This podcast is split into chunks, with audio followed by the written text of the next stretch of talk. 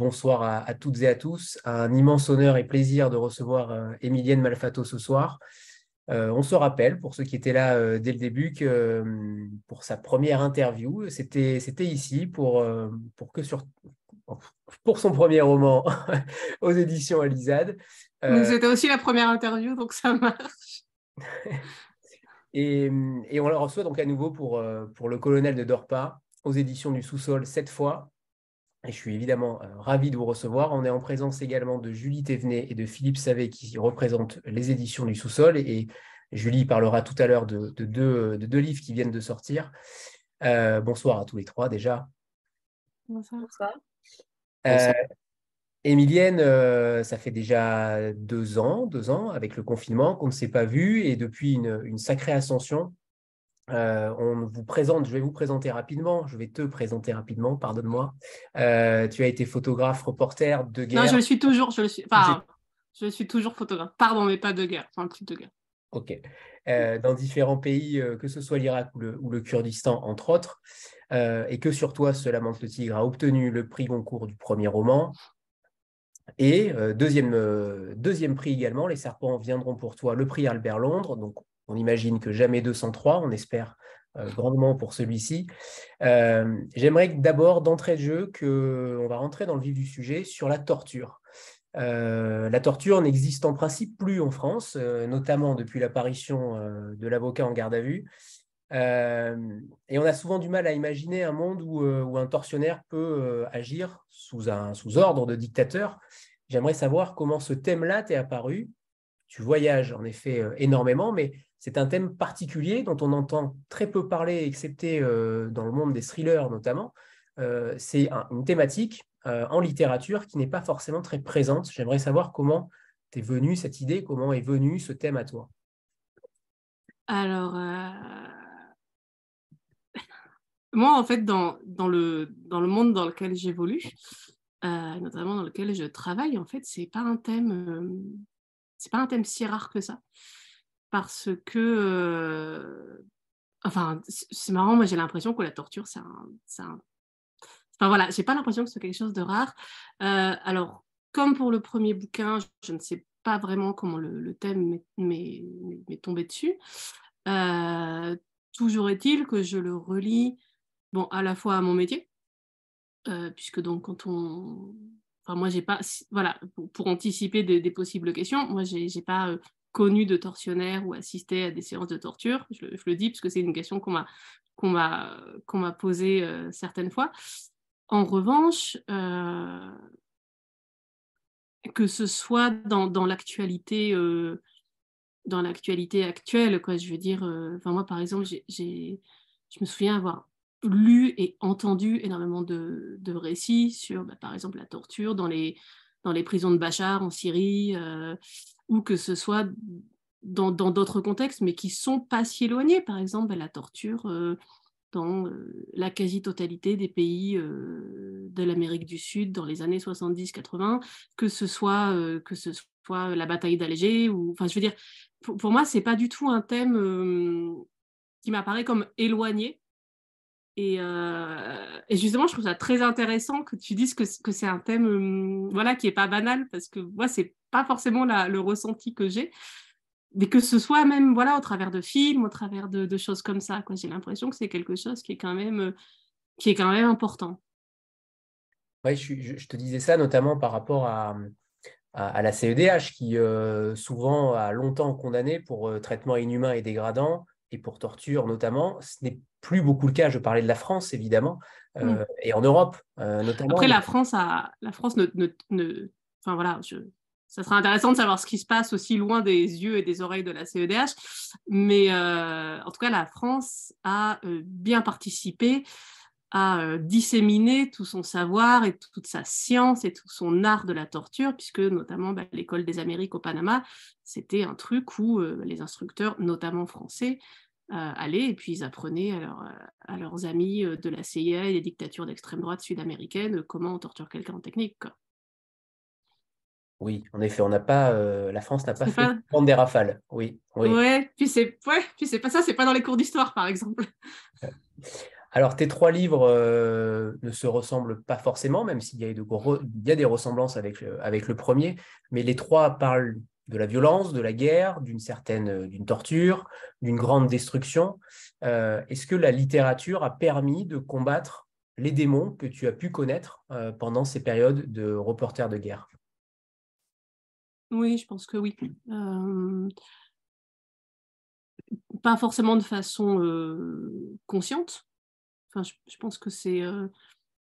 On va l'exprimer autrement. Je pense que, que l'écriture, et notamment l'écriture de fiction, puisque je distingue vraiment deux types d'écriture qui sont qui sont pour moi très différents. Euh, je pense que l'écriture de fiction m'a évité un certain nombre de on va dire, je sais pas, oui, peut-être de démons, en tout cas, a permis de les maintenir à distance et m'a probablement évité un certain nombre de désagréments, euh, on va dire, psychiques euh, que, qu'on peut avoir quand on, quand on évolue sur des terrains de guerre. J'aimerais que tu nous, euh, tu nous racontes justement la, la, manière dont tu écris, puisque là aussi, euh, une fois de plus, il y a cette oralité, ce jaillissement euh, d'une voix encore, puisqu'il y a cette, cette narration double. J'aimerais que tu nous expliques comment tu crées hein, ce genre de texte, comment, il, te, comment il, il, arrive directement dans ton esprit, parce que ce n'est là aussi pas anodin, ce n'est pas, ce pas quelque chose qu'on voit régulièrement. Qu'est-ce qu'il vient en premier chez toi? Est-ce que ça passe par la photographie de prime abord. Est-ce que tu pars d'une photo comme ça, peut se faire dans certains ateliers d'écriture, où on part d'une photo pour ensuite écrire quelque chose, ou c'est tout l'inverse pour toi qui est photographe professionnel, et la photographie est pour toi une écriture déjà en elle-même? Alors pour moi, la photographie est une écriture en elle-même, et c'est une écriture qui est très distincte euh, de, l'écriture. Enfin, photographie, en fait, c'est écrire avec la lumière. Donc c'est marrant parce que c'est comme s'il s'agissait toujours d'écrire, que ce soit avec, euh, avec des mots avec de la lumière. Et c'est quelque chose de vraiment différent. Et euh, en fait, moi, ça me, ça me tombe dessus. C'est-à-dire que je le. Enfin, pour les deux fois où ça m'est arrivé, en tout cas, euh, en fiction, ça me tombe dessus complètement. Je ne m'y attends pas, je ne le vois pas venir. Et, et je, l'entends, en fait. Alors, ça fait un peu la, fille qui entend des voix. Euh, mais euh, mais c'est le cas. C'est vraiment, j'entends le texte et il faut l'écrire. Et il faut euh, vraiment le, cracher sur le papier, le coucher sur le papier. et c'est vraiment une nécessité. C'est vraiment, vraiment une nécessité. C'est-à-dire que c'est complètement obsessionnel et tant que ça n'a pas été craché sur le papier, ben ça, ça, ça c'est dans la tête et c'est euh, envahissant en fait. Donc c'est quelque chose que j'ai la sensation de ne pas maîtriser, comme si j'étais, comme si ça me traversait en fait. C'est très bizarre. Enfin, c'est une sensation bizarre en tout cas quand on la vit. Et, et, sur le sur le court ou le moyen terme, comment l'écriture agit euh, sur toi? Est-ce que tu restes euh, de manière possédée dans ce moment-là uniquement le temps de l'écriture Pardonne-moi pour le terme possédé, mais ça m'a fait penser à ça. Est-ce que c'est justement euh, le temps de l'écriture, au contraire, ça continue? Est-ce que tu es perturbé continuellement par, ce, par cette voix qui, te, qui vient à toi? Non, non, non, non.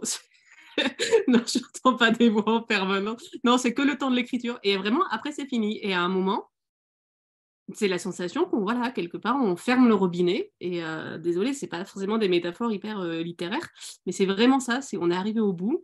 Tout ce qui devait euh, tout ce qui devait sortir tout ce qui devait s'écouler s'est écoulé. Et vraiment l'association ouais d'un robinet qu'on ferme et voilà on arrête.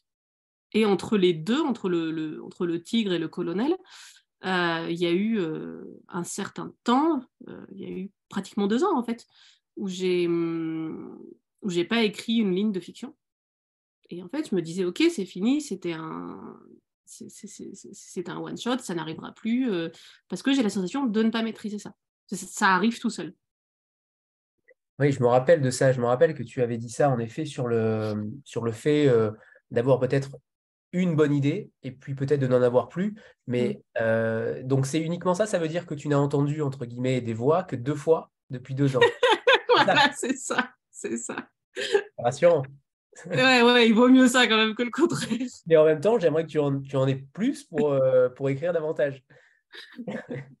ok, Stéphanie. Oui, bonsoir Emilienne, bonsoir à tous. alors moi j'avais lu Le Tigre aussi, je, l'ai vraiment adoré ce, roman-là et je le fais lire à énormément de monde autour de moi. Et la question que j'ai après avoir lu celui-là, c'est si le, le, récit ou la fiction autour de la guerre est nécessairement pour vous traité d'une façon courte, c'est-à-dire qu'à chaque fois, vous avez quand même choisi des, formats très courts. qui sont quand même des fictions, mais très resserrées, très denses. Donc ça, donne une, intensité encore plus forte au sujet qui est déjà très fort.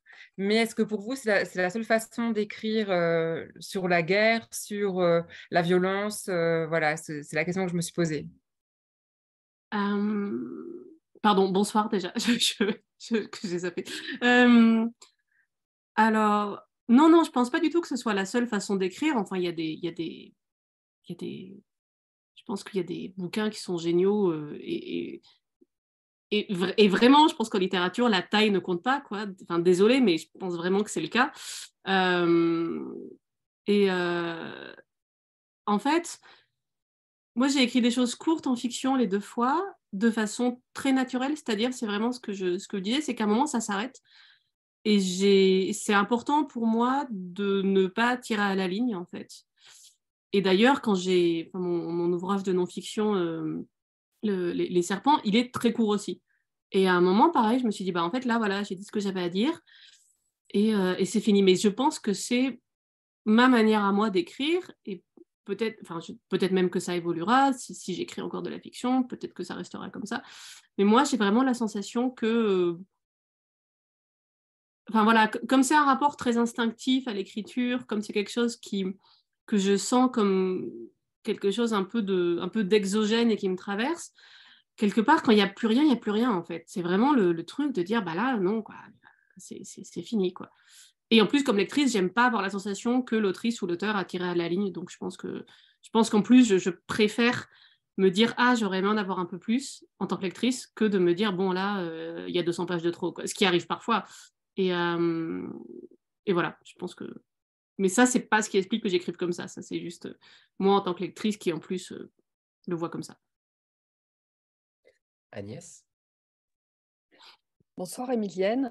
J'ai eu euh, la chance d'assister à votre présentation à Pantagruel alors que je n'avais ah! pas encore lu Le Colonel, mais j'avais mmh déjà lu Le Tigre.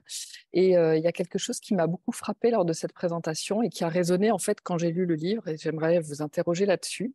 C'est que lors de cette présentation, vous avez évoqué l'addiction de certains journalistes et de certains photographes de guerre à la dose d'adrénaline qui est mmh provoquée par le fait d'être d'être sur ces lieux où il se passe toujours quelque chose et, et où la mort rôde. Et moi, j'ai eu un ressenti très, très différent en lisant Le Colonel de celui que j'avais eu en, lisant Le Tigre. Et j'ai eu l'impression d'être beaucoup plus à distance mmh en lisant Le Colonel. Et je voulais savoir si c'était une distance que vous aviez mis avec le texte, étant donné le, sujet dont, ça parlait. Après, ça ne veut pas dire que Le Tigre parle de sujets super drôles non plus, mais... non, c'est pas du feel good, aucun des deux. Voilà. Est-ce que, est que vous vous êtes plus mis à distance de ce sujet de la torture ou est-ce que euh, vous, avez, l'impression que c'est nous qui, en, étant à l'écart de ce monde-là, euh, on ne peut pas vraiment approcher ce que c'est que de vivre ça au quotidien? Enfin voilà, c'est des questions qui qui mmh. sont peut-être pas très précises, mais que je me suis posées après la lecture. Du coup. Non, et qui sont du coup euh, très intéressantes. Alors, consciemment, en tout cas, il n'y a pas eu de choix de mise à distance, puisqu'il n'y a pas grand-chose de conscient euh, dans mon processus d'écriture de fiction. Euh, mais cette sensation de mise à distance, cette sensation euh, comme ça, vous êtes, vous êtes pas la première à m'en parler, et elle me semble assez logique et même, elle me, ouais, enfin, je veux dire, moi, c'est pas du tout. Enfin, je, l'entends et non seulement je l'entends, mais je me dis, bah oui, puisque ce, ce, mec-là, enfin le, le, tortionnaire, il est complètement dissocié. C'est les, phénomènes même euh, psychiques de dissociation et il est complètement coupé de tout. Euh, et donc, ça me paraît assez normal que le texte soit comme ça et qu'on ait la sensation euh, même presque de, le lire et de le voir à travers une vitre qui sera un peu opaque, un peu sale. Enfin, moi, quand. Alors, je ne je, je, je, l'ai pas relu in extenso, parce que, pas, parce que je relis pas ce que j'écris, mais hum, quand j'en relis des passages, quand je dois lire par exemple des passages, j'ai cette sensation-là. Je me dis, ah ouais, en fait, il y, y a, un truc, c'est comme si on voyait vraiment avec beaucoup de distance. Et ça me semble, en fait, coller pas mal au thème. Après, euh, euh, peut-être qu'il faut distinguer la question de la guerre de la question de la torture. Euh, parce, que enfin, parce que moi, je peux, parler de la guerre et je pense de façon, de façon très sincère que, en fait, vraiment, il y a quelque part, il y a les gens qui ont connu la guerre et les gens qui ne l'ont pas connue. Et ça fait vraiment une différence. Euh, sachant que bon, moi je l'ai connu en tant que journaliste, que photographe, qui a le bon passeport, qui fait le choix d'y aller, qui peut s'en aller quand elle veut. Donc ça aussi c'est différent. Mais il n'empêche que je pense que si on l'a pas connu, il y a des choses qu'on ne peut pas sentir, qu'on peut pas comprendre parce que c'est une expérience tellement, euh, tellement, euh, je sais pas, tellement pas naturelle tellement étrange que qu'on peut l'imaginer, on peut en faire tout ce qu'on veut et c'est comme ça. Après moi la torture je l'ai pas connue enfin voilà, d'aucun bout que ce soit.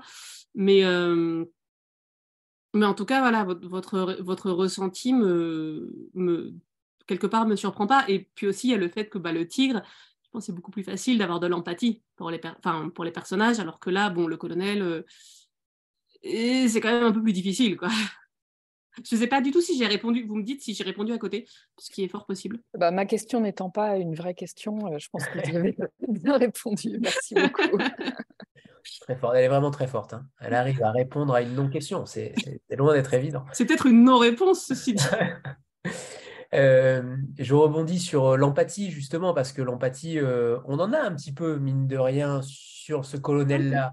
Il y a quand même cette, cette notion de euh, on le sent extrêmement grisâtre. On parlera tout à l'heure de cette couleur qui est très importante dans ce roman, le gris. Mais on a de, alors je sais pas de l'empathie, mais on a de la compréhension parce qu'il fait un travail. Euh, et on, en connaît d'autres qui ont beaucoup fait de, un, travail euh, de la sorte, non sans les comprendre, non sans les justifier, mais on, on voit quand même qu'il y a un homme derrière, certes, mais qui n'est pas heureux, premièrement, euh, qui, euh, qui voit ses victimes le hanter, donc il n'a pas forcément une vie euh, très heureuse non plus, mais vous avez quand même insisté sur, alors pas forcément insisté, tu vas pas forcément insister, mais par petites touches, comme un peintre impressionniste, ou moi j'ai comparé ça à même du pointillisme, parce qu'il il y a des petites touches qui sont, qui sont envoyées au lecteur, mais pourquoi l'avoir pas totalement mis dans une posture de, d'un mal absolu? Parce que c'est trop facile.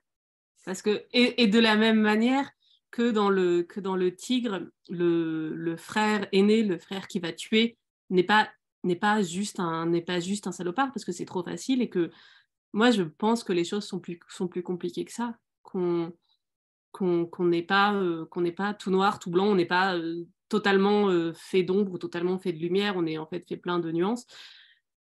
Et je, alors, c'est peut-être une vision très naïve, mais j'ose espérer que même les pires salopards, euh, qu'il y a un tout petit peu de nuance en eux. Alors après, voilà, c'est des questions, on peut relire Eichmann à Jérusalem et, dire, bon, enfin voilà, c'est des, débats, euh, on, pourrait, on pourrait parler des heures là-dessus, mais je pense qu'il y a cette espèce d'idée de dire que ou peut-être que c'est moi, en fait, qui très naïvement refuse de me dire non, mais il y a des gens, ils font ça et ça va très bien, et ils n'ont aucun problème. Et quand ils étaient petits, ça leur aurait posé aucun problème d'imaginer que leur vie, ça serait ça. Euh, j'ai du mal à croire ça, mais euh, peut-être parce que je suis, euh, peut-être parce que je, suis peut-être une vision trop optimiste de, l'être humain. Mais c'est vrai que c'est vrai que, et c'est ce que tu dis, et tu as, tout à fait raison. Le, le colonel, il explique aussi comment ça s'est fait. Et au départ, bah, c'est un peu un, voilà, c'est un peu un mec lambda, et puis il se retrouve, euh, se retrouve à l'armée, il se retrouve à la guerre, et, euh, et, voilà, une chose en amène l'autre, et il finit. Euh, voilà, c'est exactement ça, c'est l'engrenage. Mais c'est, c'est, comme la chanson, bah, c'est un peu la chanson de Maxime Le Forestier, parachutiste, où, où, voilà, où il est là, bah ouais, quelque part, il lui dit c'est pas esprit que tu étais fasciste. Alors, ça vaut pas pour tout le monde, mais je pense qu'il y a aussi des gens qui sont pris dans un engrenage et pris dans un système. alors, je, pense en même temps que je parle, donc peut-être que je suis en train de, dire n'importe quoi, mais euh, quand j'y pense dans le tigre, ils sont aussi tous pris dans un engrenage. Je veux dire, le frère qui va tuer et, tout ça, enfin voilà, c'est. Euh, alors, dans les serpents, qui se passe en Colombie où à un moment il y a un assassin, je me demande dans quelle mesure lui il a été pris dans un engrenage ou dans quelle mesure c'était un personnage plus noir. Mais là c'était de la réalité, c'est pas de la fiction. Peut-être que la réalité est pire. Je, rebondis, hein, pardon Martine, euh, mais je rebondis sur le sujet.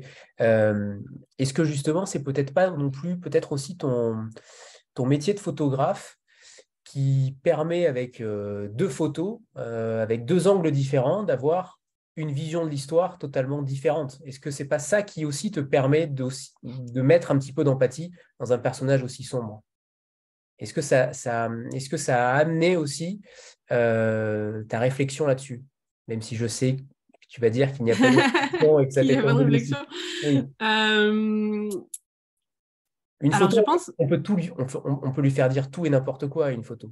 À une photo et puis à tout à tout aussi. On prend une interview, on coupe des bouts, hop, hop, hop. Euh, tout est. Enfin, en, matière de, en matière de photographie, mais comme en matière de beaucoup de choses, en fait, tout est une affaire de choix. Et, euh, effectivement, dans une photo, bah, on fait un cadre, hop, on cadre un peu plus comme ça, on cadre un peu plus, euh, on enlève quelque chose, simplement en bougeant l'appareil. Hein, je parle pas de photoshopage, mais oui. en tout cas, alors, je ne suis pas sûre que ça, ça ait influencé ma vision des choses.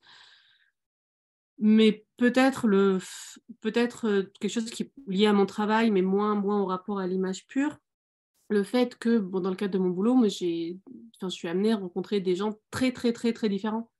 Et, euh, et, qui, et qui ont, enfin voilà, qui ont des, qui ont des, qui ont des parcours de vie vraiment très différents qu'on n'imaginerait pas rencontrer un jour et on se retrouve confronté en fait euh, en fait c'est un peu un travail dans lequel on prend des baffes euh, je veux dire mentales euh, en permanence c'est-à-dire qu'on est beaucoup enfin moi en tout cas je suis beaucoup remise en question dans, dans, ce que je peux imaginer dans ce que je peux penser.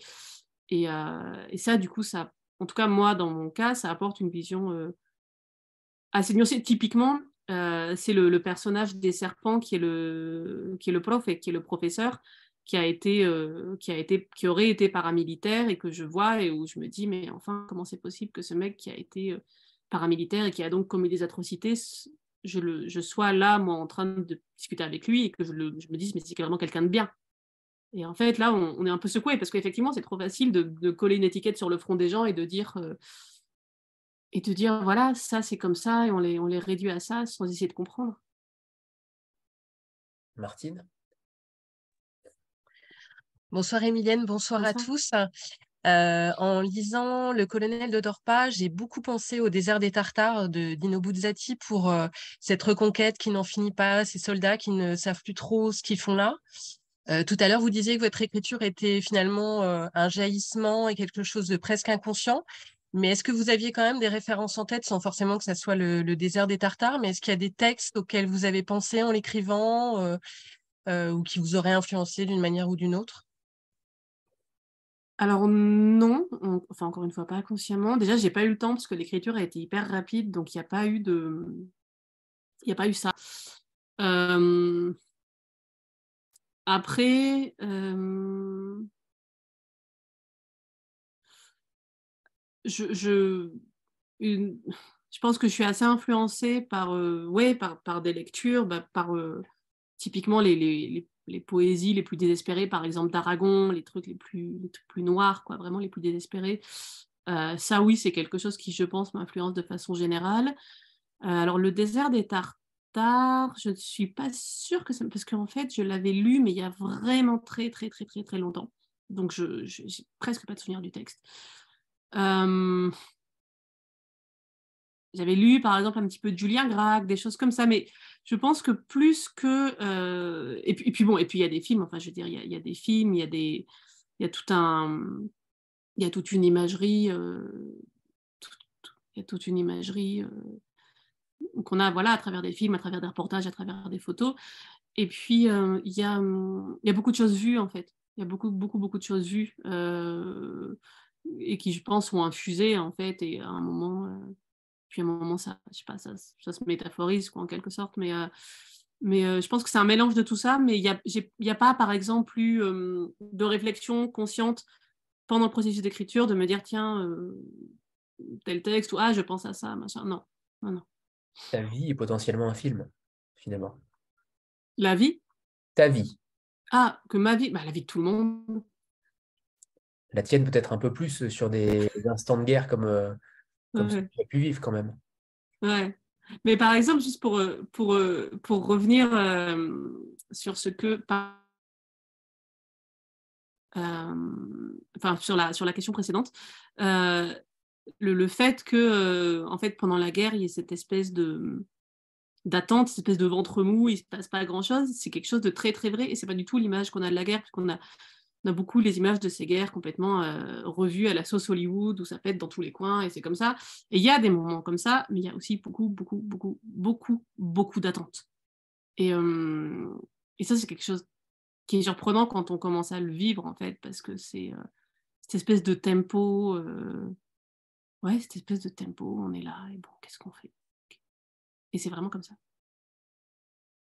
Est-ce que tu pourrais nous lire un premier extrait? Ouais, bien sûr.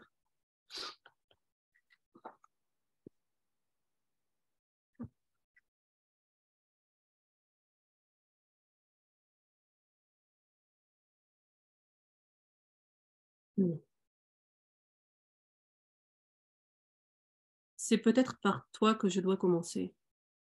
Toi, mon premier mort. Pourtant, ta mort fut presque accidentelle, instinctive. Appelez ça comme vous voudrez. Tu fus le premier des hommes gris. C'était la guerre. Et j'étais jeune, trop jeune. J'ignorais encore ce que serait ma vie. Sans quoi, croyez-moi, j'eus préféré déserter, mourir de la main d'un autre au besoin. Mais que voulez-vous, il y a les réflexes, il y a la survie, il y a le fusil qui s'enraye en face. Tu avais surgi devant moi dans ce décor d'apocalypse. Tu étais aussi jeune que moi. Ton uniforme presque semblable au mien.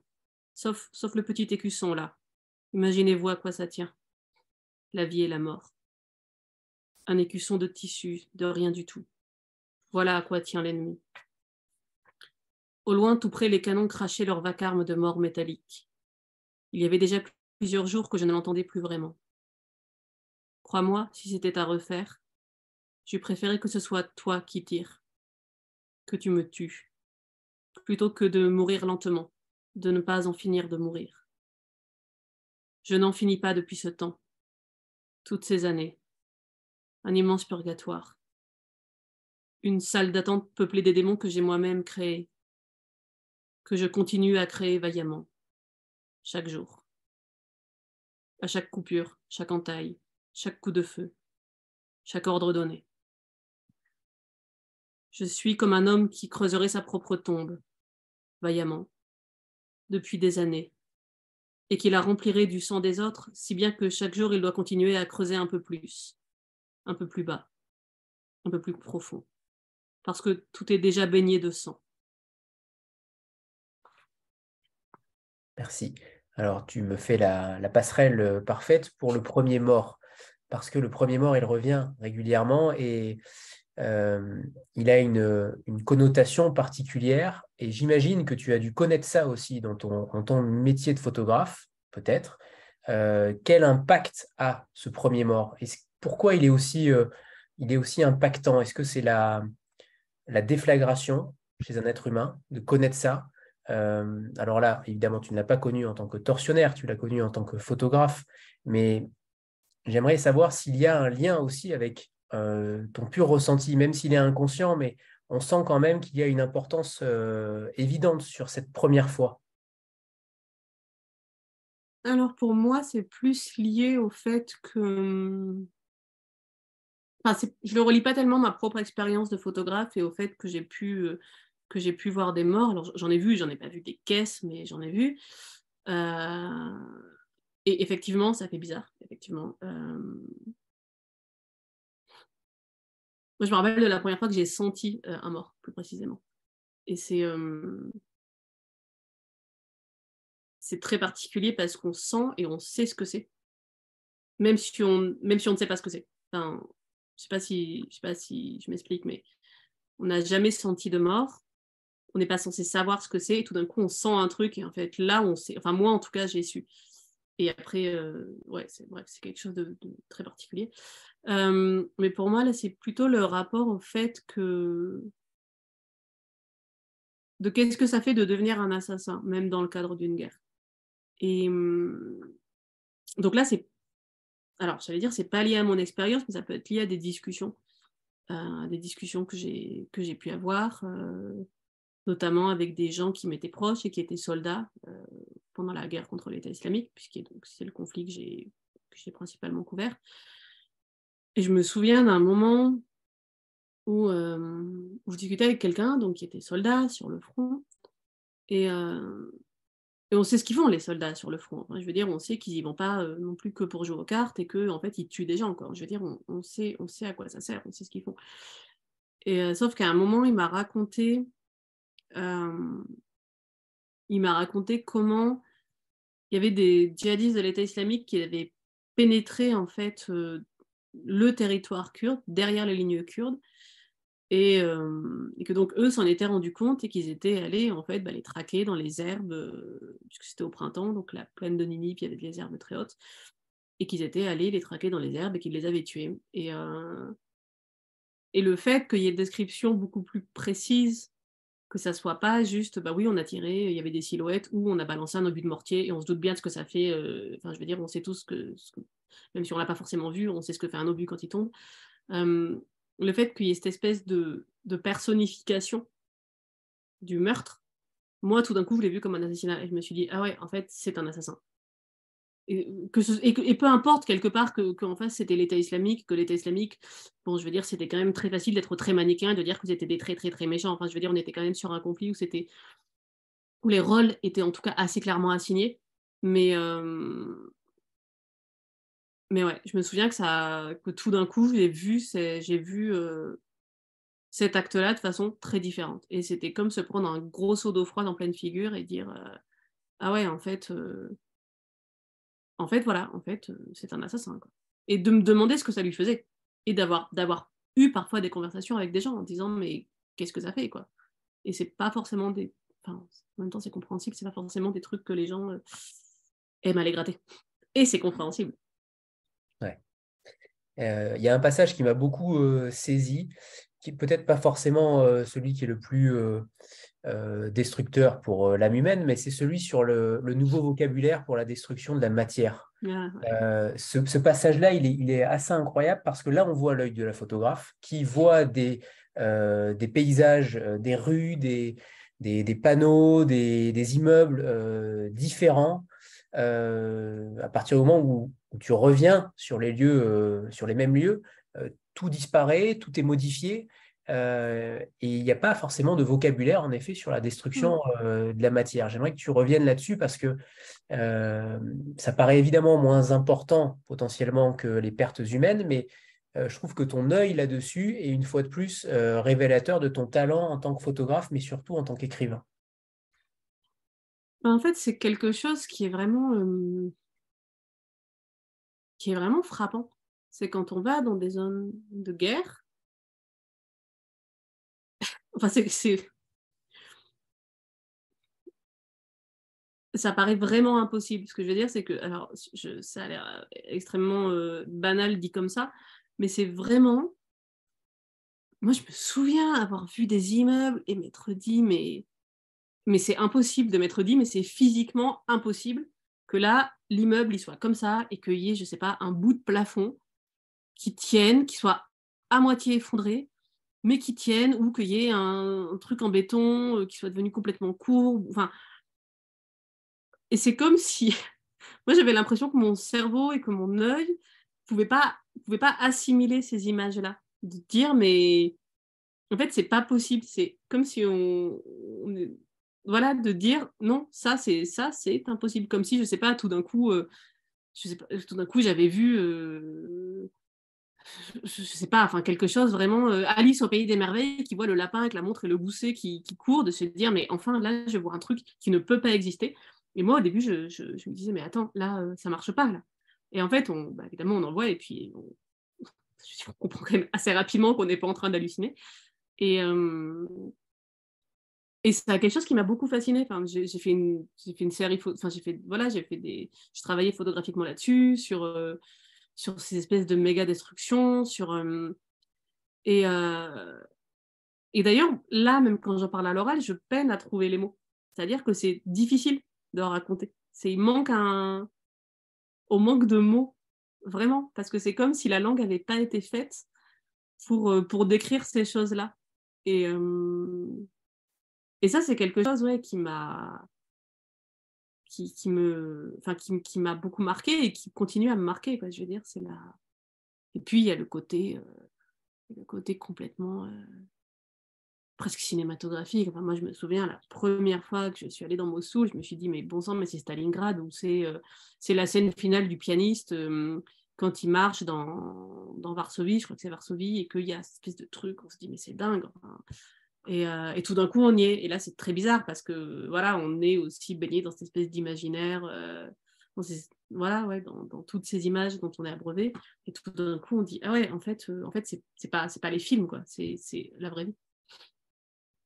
Alors, il y a une question de Sandra qui, qui n'a plus de voix, mais je, la lis pour elle. Qu'est-ce qui a motivé de ne sélectionner que ces trois voix masculines, donc le colonel, le général, l'ordonnance Et pourquoi ne pas avoir donné la parole à un homme torturé? Alors que dans le tigre, en effet, toutes les voix étaient entendues.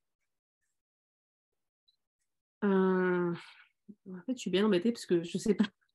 je ne sais pas du tout. Euh, peut-être la vraie réponse, c'est que la voix de l'homme torturé, je ne l'ai jamais entendue. La question ne s'est pas posée, en tout cas. En tout cas, la question ne s'est pas posée pour moi. Euh, à aucun moment, je me suis dit, tiens, peut-être qu'il devrait parler. Et je pense que c'était important pour moi que. Qui. Enfin, je sais pas, ouais. Ouais, non, je ne sais pas du tout, en fait. Je ne sais pas ce qui était important. Euh, mais en tout cas, voilà, la question ne s'est pas posée. Ok, ok. Stéphanie? Euh, oui, moi j'ai une question sur la façon dont vous écrivez parce que vous dites que euh, vous êtes en quelque sorte euh, habité par une voix et qu'il faut absolument coucher sur le papier en fait tout ce qui vous traverse. Mmh et cependant, les, les, les textes, les deux fictions sont quand même, ont quand même une structure très, très travaillée. donc comment vous avez, comment vous combinez la dimension justement de jaillissement de quelque chose qui vous traverse et en même temps euh, une structure euh, particulière et euh, très marquée dans les, dans les deux récits, dans les deux romans. Alors en fait, ça sort comme ça. C'est-à-dire que littéralement, là, le colonel, c'est sorti comme ça en alternance. alors Julie, qui bosse au sous-sol, pourra confirmer que le, que le premier manuscrit qui a été envoyé, il était comme ça. Il pas d'explication, c'est catastrophique ça vraiment c'est ça sort chronologiquement comme ça là ça sortait un coup comme ça un coup comme ça. Et pour le tigre c'était la même chose. Alors le tigre j'avais développé euh, certaines des voix après mais le fait que ça soit euh, la jeune fille et des passages plus oniriques et, euh, et des extraits de l'épopée de Gilgamesh c'était sorti comme ça. Mais vraiment et donc mon hypothèse c'est que c'est qu'il y a, j'imagine, tout un processus inconscient qui infuse pendant un certain temps dans mon esprit, et qu'une fois que l'inconscient a bien bossé, euh, bah, ça sort, et puis il n'y a plus qu'à l'écrire. Quoi. Euh, parce que je ne vois pas vraiment d'autres explications. Mais euh, non, non, ça sort comme ça. Et, et du coup, le premier jet, c'est pratiquement le jet final. Quoi. Donc, et, les, vers libres ne sont pas un préambule à l'écriture? Ça a jamais, étant donné que la poésie euh, t'habites totalement, c'est le moins qu'on puisse dire. J'aurais pu penser que la poésie était le déclic pour ensuite euh, continuer à écrire pour toi, mais pas du tout. Ça, est-ce que, est que, par exemple, là, est-ce que des vers libres de, ce roman-là ont, pu être le début de quelque chose? Est-ce que tu débutes par la poésie ou au contraire Oui, alors, pour... non, non, non, euh, excuse-moi, je n'avais pas compris ta question. oui, oui, enfin, là, en l'occurrence, c'est la poésie qui était la plus spontanée. Euh, c'est-à-dire que euh, la poésie, c'était vraiment, vraiment, je l'entendais. Et les passages qui sont pas en vers, je les entendais aussi. Mais euh, c'est comme si j'étais plus consciente. je sais pas comment dire quoi. Et d'ailleurs, dans le processus éditorial qui a été relativement à la marge, je, je, je d'ailleurs, ce sera intéressant d'avoir l'opinion de Julie. Enfin, voilà, moi, j'ai eu la sensation qu'il y avait peu de retravail sur le texte. J'ai, par exemple, étoffé, j'ai dû rajouter, je sais pas, l'équivalent de, je sais pas, 3-4 pages au total. Je sais, je sais pas si Julie s'en souvient. Enfin, je sais pas rajouté grand-chose, mais ce que j'ai rajouté, c'était sur des passages pas en vers libre. Les passages en vers libre, ils ont, euh, ils ont vraiment pas bougé. Enfin, je pense s'il y a eu 3-4 mots qui ont bougé dans tous les passages en vers libre, ça doit être, on doit être au total. Quoi. En revanche, les passages non en vers libre, je, je me disais, ok, peut-être que là, je peux rajouter un paragraphe, machin, tout ça, peut-être que. Parce que euh, ils étaient ouais, plus conscients. et, et, par exemple, depuis, depuis l'écriture du colonel, à un moment, bref, un, ami m'a demandé pour un fanzine qui fait un mini texte de fiction. Moi, j'avais rien. Et, et bref, j'ai un, un, peu pondu un truc comme ça. enfin, voilà, parce, qu'il parce, qu'il parce que s'il le voulait, c'était rapidement et tout ça. Et c'est sorti sous forme de vers libre. Donc, je pense que la poésie est quelque chose qui vient plus facilement. Est-ce que tu pourrais dire que la poésie te convoque? Ça serait une très jolie manière de le dire, en tout cas.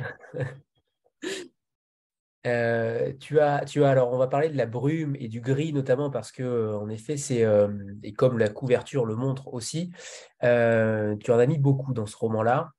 J'aimerais savoir déjà pour quelle raison, pourquoi il y a ce flou, pourquoi il y a cette brume, pourquoi il y a cette couleur comme le gris? Est-ce que ça t'évoque quelque chose de particulier en tant que photographe, en tant qu'écrivain, ce gris-là, ce gris, c'est pas une couleur anodine non plus.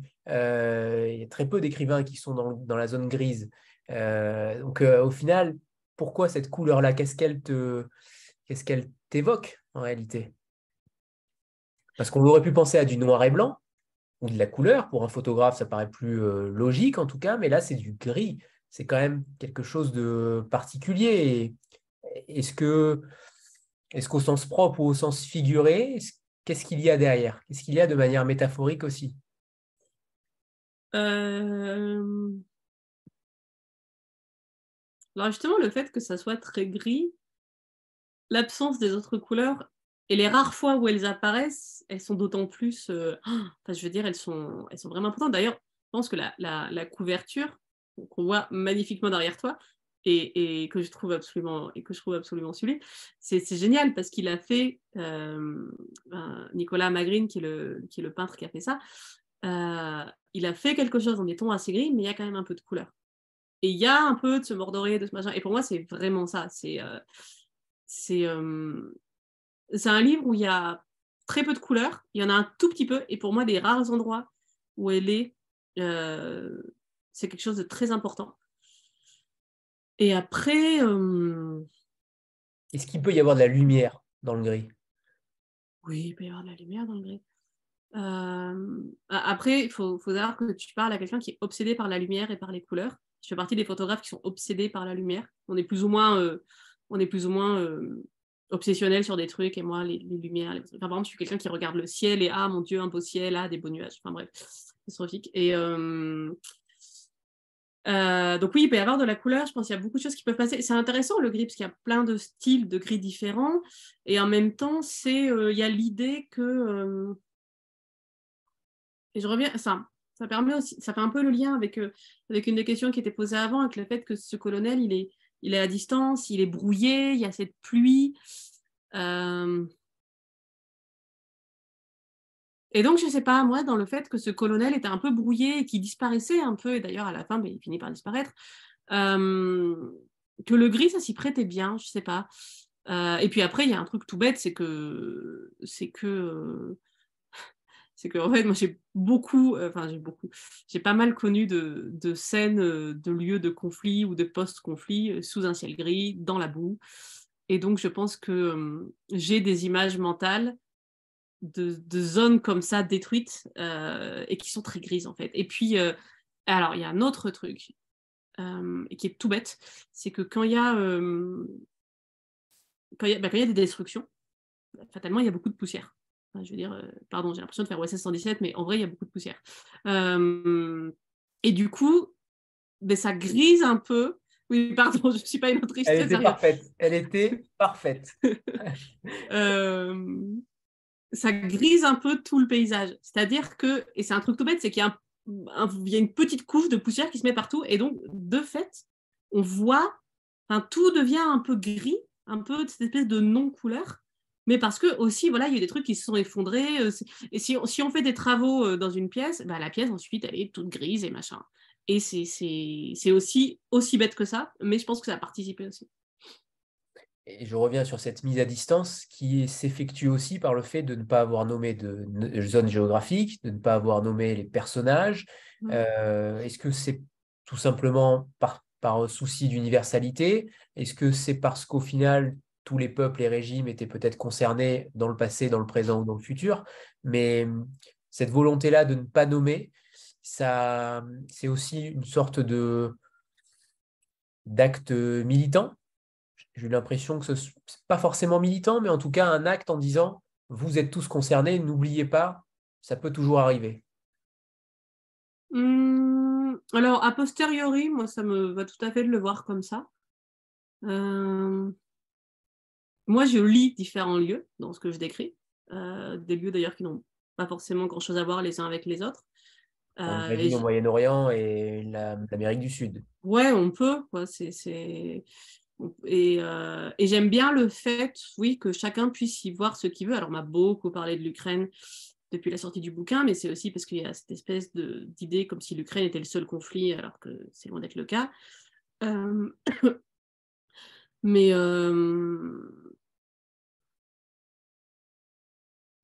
Il y a aussi, euh, et ça, c'est des choses à postérieur. En fait, pour moi, ils n'ont jamais eu de prénom et le lieu n'a jamais été défini. Enfin, voilà, c'est la ville. Et ça me plaît que ce soit comme ça. Ça me plaît, voilà. Et il y a probablement derrière une espèce de volonté, effectivement, d'universalité. C'est la ville. Et on ne sait pas où c'est. Et ça peut être aussi, du coup, un conte. Ça peut être, euh, voilà, c'est quelque chose de. Et par exemple, le premier bouquin, enfin, Le Tigre, bon, le deuxième, n'en parlons pas, c'était de la non-fiction, mais Le Tigre est quand même très, très ancré dans un territoire. Et, euh, il y avait peut-être la. Enfin, si tu veux, le tir, il y a eu. Euh, en gros, il y a eu quoi? Il y a eu 8-9 euh, mois où c'était quand même euh, assez confidentiel. parce qu'il n'y avait pas tellement de. Enfin voilà, c'était petit livre, petite maison d'édition, il n'y avait pas. pas, pas extrêmement lu. et puis, il y a eu cette espèce de folie avec, avec le Goncourt et tout ça. Et là, tout d'un coup, euh, je me suis retrouvée à devoir à chaque fois euh, faire le disque rayé et dire aux gens attention, euh, le crime d'honneur, le féminicide, ça n'est pas l'apanage des pays arabes, ça n'est pas l'apanage de l'islam, ça n'est pas l'apanage de l'Irak. Et de me retrouver des fois avec des gens qui me disaient ah vous avez vraiment voulu dénoncer la condition de ces pauvres femmes arabes et musulmanes alors que, quelque part, alors que les Occidentaux sont tellement gentils. Et moi, je me retrouvais à dire mais non, c'est vraiment pas le propos, et surtout de me dire je veux pas qu'on colle une espèce d'interprétation euh, sur ce texte qui n'est vraiment pas le propos.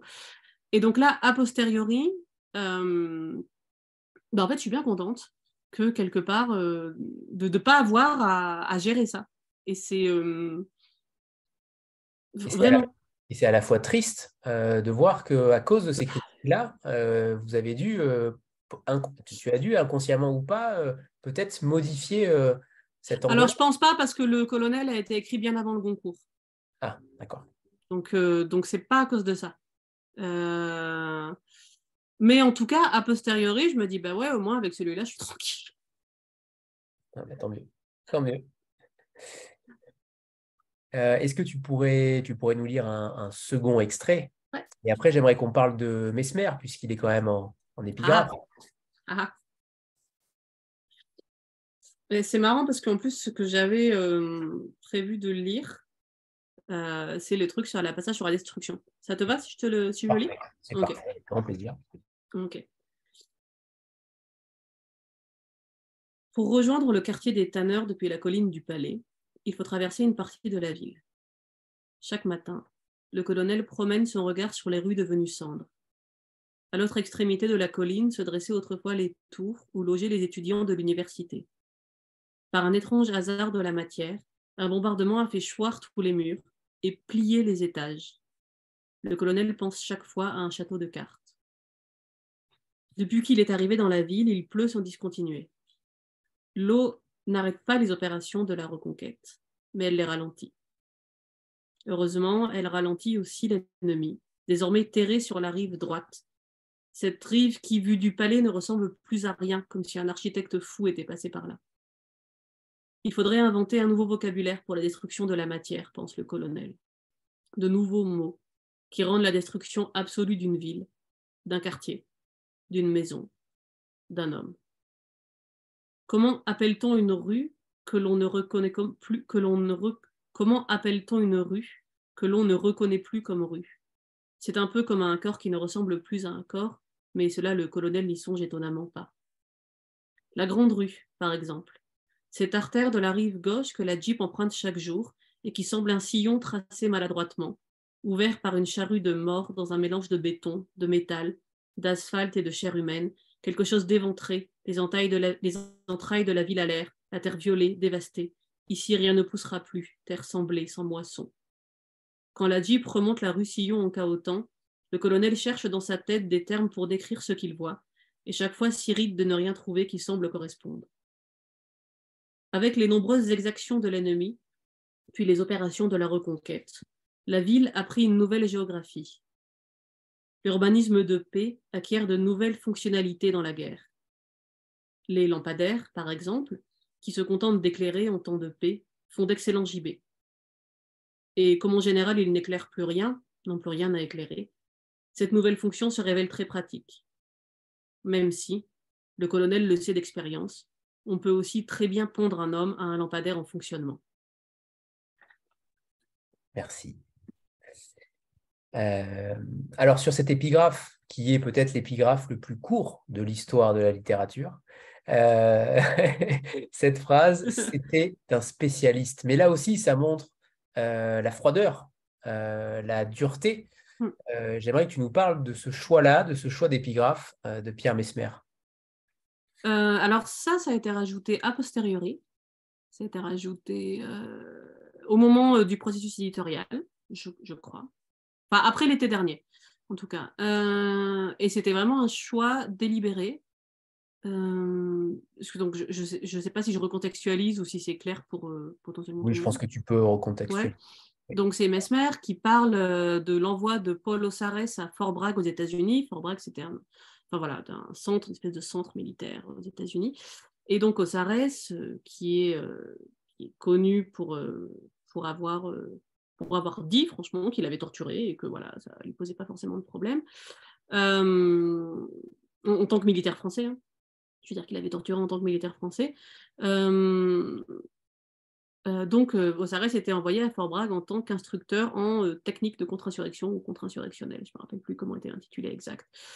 Et, donc, cette phrase de Mesmer, il la prononce dans le cadre d'une interview par Marie-Monique Robin, qui est une grande journaliste et qui a donc notamment, notamment enquêté et travaillé la, sur, voilà, sur cette espèce de, savoir-faire français de la torture. Et puis là, c'était dans le cadre d'un documentaire qu'elle a réalisé sur les, sur les tortionnaires et les anciens militaires de la dictature argentine, donc de la dernière dictature de 76 à, 83 en Argentine. Et, euh, et c'était vraiment délibéré. Là, c'était un truc un peu, ouais, c'était un choix plus politique, d'ailleurs qui n'a pas plu à tous les critiques littéraires selon leurs euh, affinités politiques. C'était assez marrant à voir. Euh, enfin voilà, il y a un truc qui m'a fait beaucoup rigoler, c'est qu'à un moment, il y a eu une critique du bouquin. Et en gros, la critique, c'était ouais, le bouquin est bien, mais euh, la citation de Mesmer, là, ça casse tout. du coup, ouais, non, c'est vraiment très, très, très, très dommage. c'était très, très drôle parce que moi, c'était quelqu'un de droite, quoi. Et, euh, c'était marrant, c'était amusant de voir. Euh, voilà. Et oui, et oui les, certains journalistes s'arrêtent à trois mots. Oui, ça peut arriver. Euh, on va faire une petite photo de groupe avant de, avant de nous quitter. Ah, bah, pardon, pas avant de nous quitter. D'abord, il y a Julie qui va, qui va évidemment présenter les deux romans. Et Julie, d'ailleurs, est-ce que vous voulez réagir sur, le, sur tout à l'heure sur le, le côté éditorial euh, Est-ce que j'ai été pénible, Julie Pas du tout. Et euh, après, moi, j'ai c'est vrai que j'ai peu de souvenirs parce que je me souviens avoir lu ton manuscrit euh, assez tardivement par rapport au choix euh, de la maison. Enfin, mm. et, et, du coup, j'ai eu peu de temps entre ton manuscrit brut, on va dire, et mm. ton manuscrit retravaillé que j'ai beaucoup, beaucoup lu sur épreuve euh, quand on faisait toutes, euh, toutes ces modifs oui, c'est vrai. de mise en page. Je pense que tu te souviens. Ah oui, parce qu'il y avait un truc, c'était les, c'était les, les sauts de ligne euh, des vers libres. Et là, je pense que Julie, bref, tu devais en faire des cauchemars. Quoi. C'était, non, ça va, c'est passé. Donc voilà, j'ai pas vraiment de, de choses à ajouter, mais c'est vrai qu'en effet, je me souviens qu'il y avait très peu de différence entre ce que j'avais lu peut-être deux mois avant et, euh, mmh. ma lecture sur épreuve. Bon, Emilienne dit toute la vérité, rien que la vérité. Allez, on prend la petite photo avant de, avant de te libérer, Emilienne. 3, 2, 1. C'est bon, parfait. Merci. Emilienne, il est temps de te remercier. Je suis dans les temps, je crois même à la minute près. Merci beaucoup. Alors, merci infiniment à, toi. Merci pour, euh, pour ce texte, une fois de plus. On ne se lasse jamais de, ce que tu écris. Alors, euh, j'espère vraiment que les voix vont continuer. Euh, je l'espère vraiment. Parce que tu, régales, je pense, chaque lecteur à chaque fois. Donc, donc merci. Voilà. Merci pour ton travail et, et pour ta fidélité, surtout à Vlil.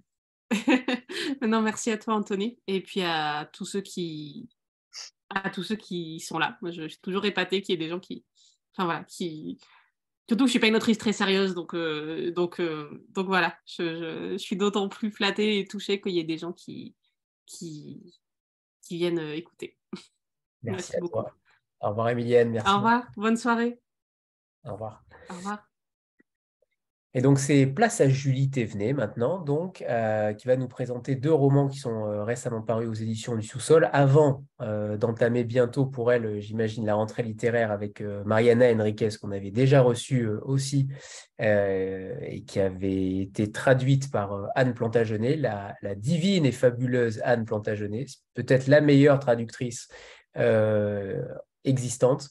je, je n'en rajoute pas, c'est la vérité.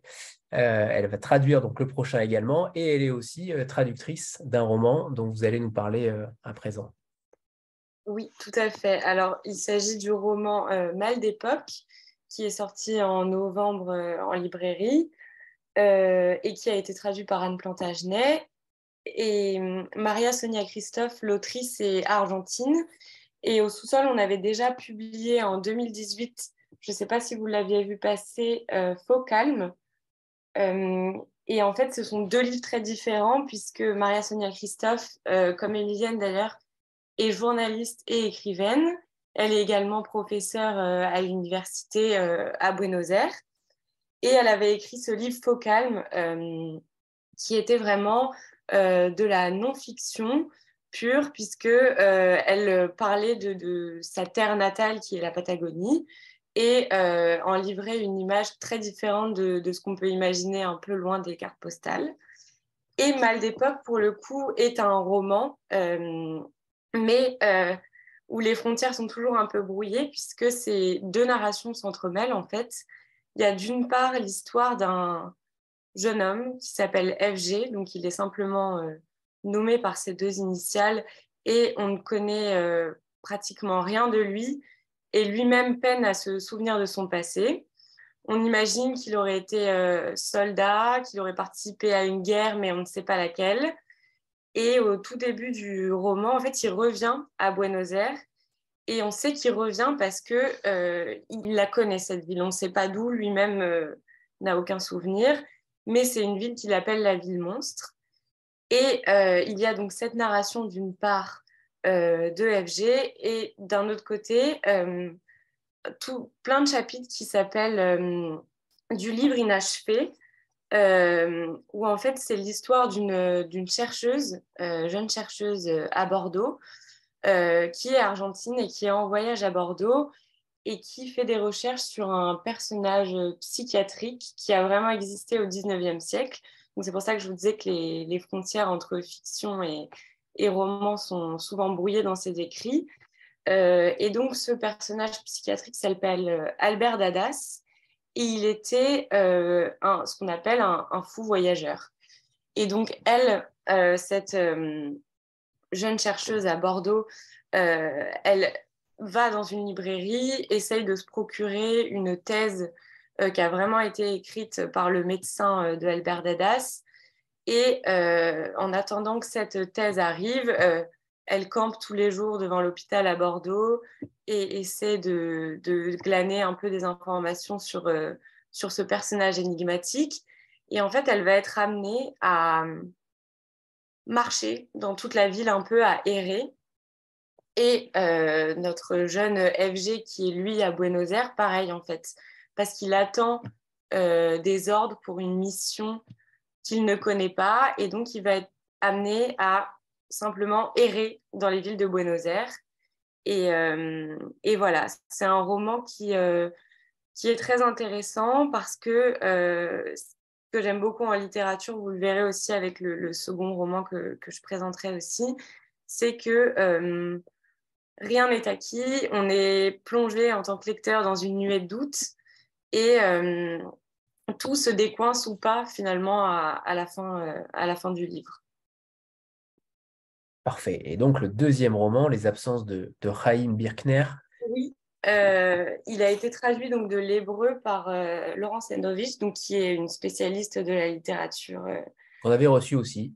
Qu'on avait reçu. Avez reçu aussi, tout à fait. Donc on a des très bons traducteurs au sous-sol avec qui on est ravis de travailler.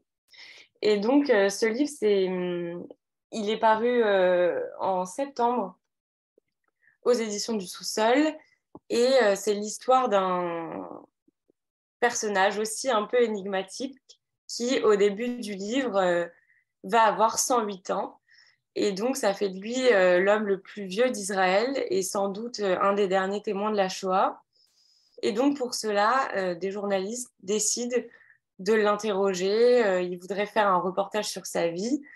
Euh, mais lui, il se scandalise un peu et euh, en fait, le roman s'ouvre sur lui, son départ euh, d'Israël pour retourner en Hongrie, dans l'appartement de ses parents à Budapest où il a vécu toute son enfance et où il a même vécu la déportation d'une partie de sa famille et lui qui a fui vers Israël.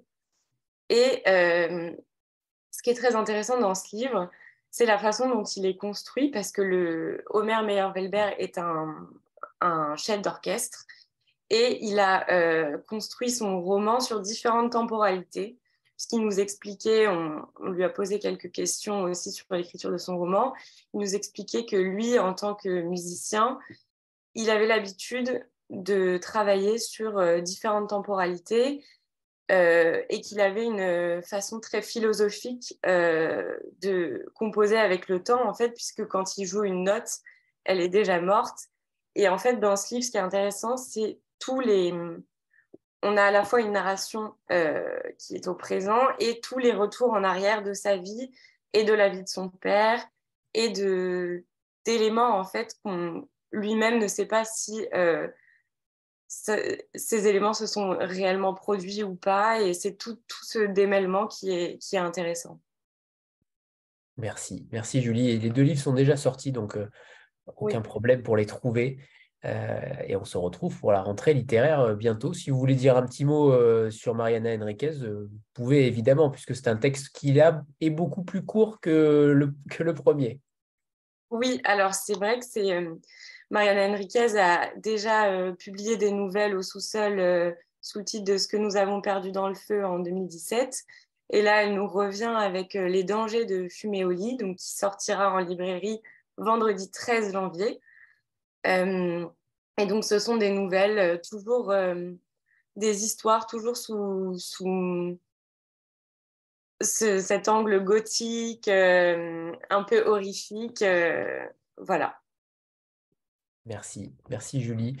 Bah, il est temps de vous remercier euh, toutes et tous et puis vous souhaiter une très belle soirée à tous. Merci, euh, merci d'avoir été présent. Merci Julie, Philippe et Adrien qui n'était pas là ce soir et bien sûr Emilienne. Merci. Merci beaucoup. Au revoir tout le monde. Merci, bonne soirée. C'était très bien Julie. merci. Au revoir tout le monde. Au revoir tout le monde, merci. Joyeuses fêtes. Et joyeuses fêtes, en effet, on se retrouve à la rentrée littéraire, euh, merci beaucoup. comme toujours, avec 12 éditeurs, donc 6 éditeurs par soirée. Je vous rappelle les dates le 5 et le 8 janvier. On vous en dira plus bientôt. Au revoir tout le monde. Au revoir. Merci.